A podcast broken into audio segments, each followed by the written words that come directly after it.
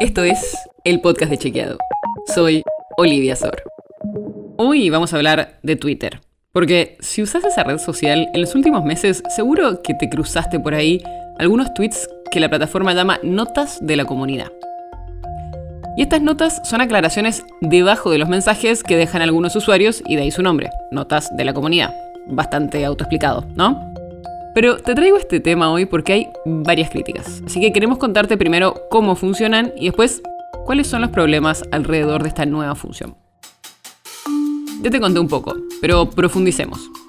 Las notas de la comunidad, según explica Twitter, permiten que las personas añadan contexto de forma colaborativa a los tweets potencialmente engañosos. Estas notas aparecen debajo de los mensajes originales y aparecen junto con la leyenda. Los lectores añadieron contexto que consideraron que tal vez otras personas quieran saber. O sea, forman parte del tweet original y les permite a estos otros usuarios volcar un pequeño texto aclaratorio junto con algún link que usen de fuente.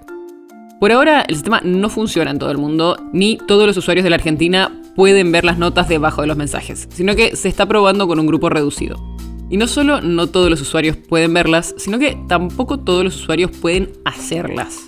Twitter define quiénes pueden hacerlo después de que los usuarios completen una solicitud y cumplan una serie de requisitos, como por ejemplo tener una antigüedad de más de 6 meses en la red, tener un número de teléfono verificado y no tener avisos recientes de incumplimientos de las reglas de Twitter. Pero el problema no es ese. Hablamos con especialistas y nos decían que estas notas de la comunidad generan dudas por la falta de transparencia en el proceso de verificación por parte de los usuarios y de la decisión de la red social sobre qué notas se publican y cuáles no.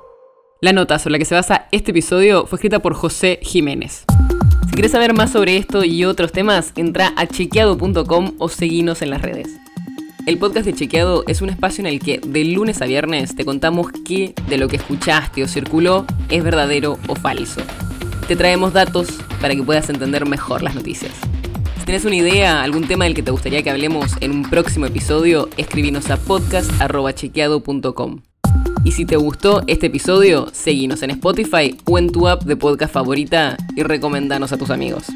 Es una producción de Chequeado, producción en colaboración con Posta. La producción está a cargo de Martínez Lipsuk y Sebastián Chávez. Y la edición es de Nacho Garteche. Yo soy Olivia Sor. Hasta mañana.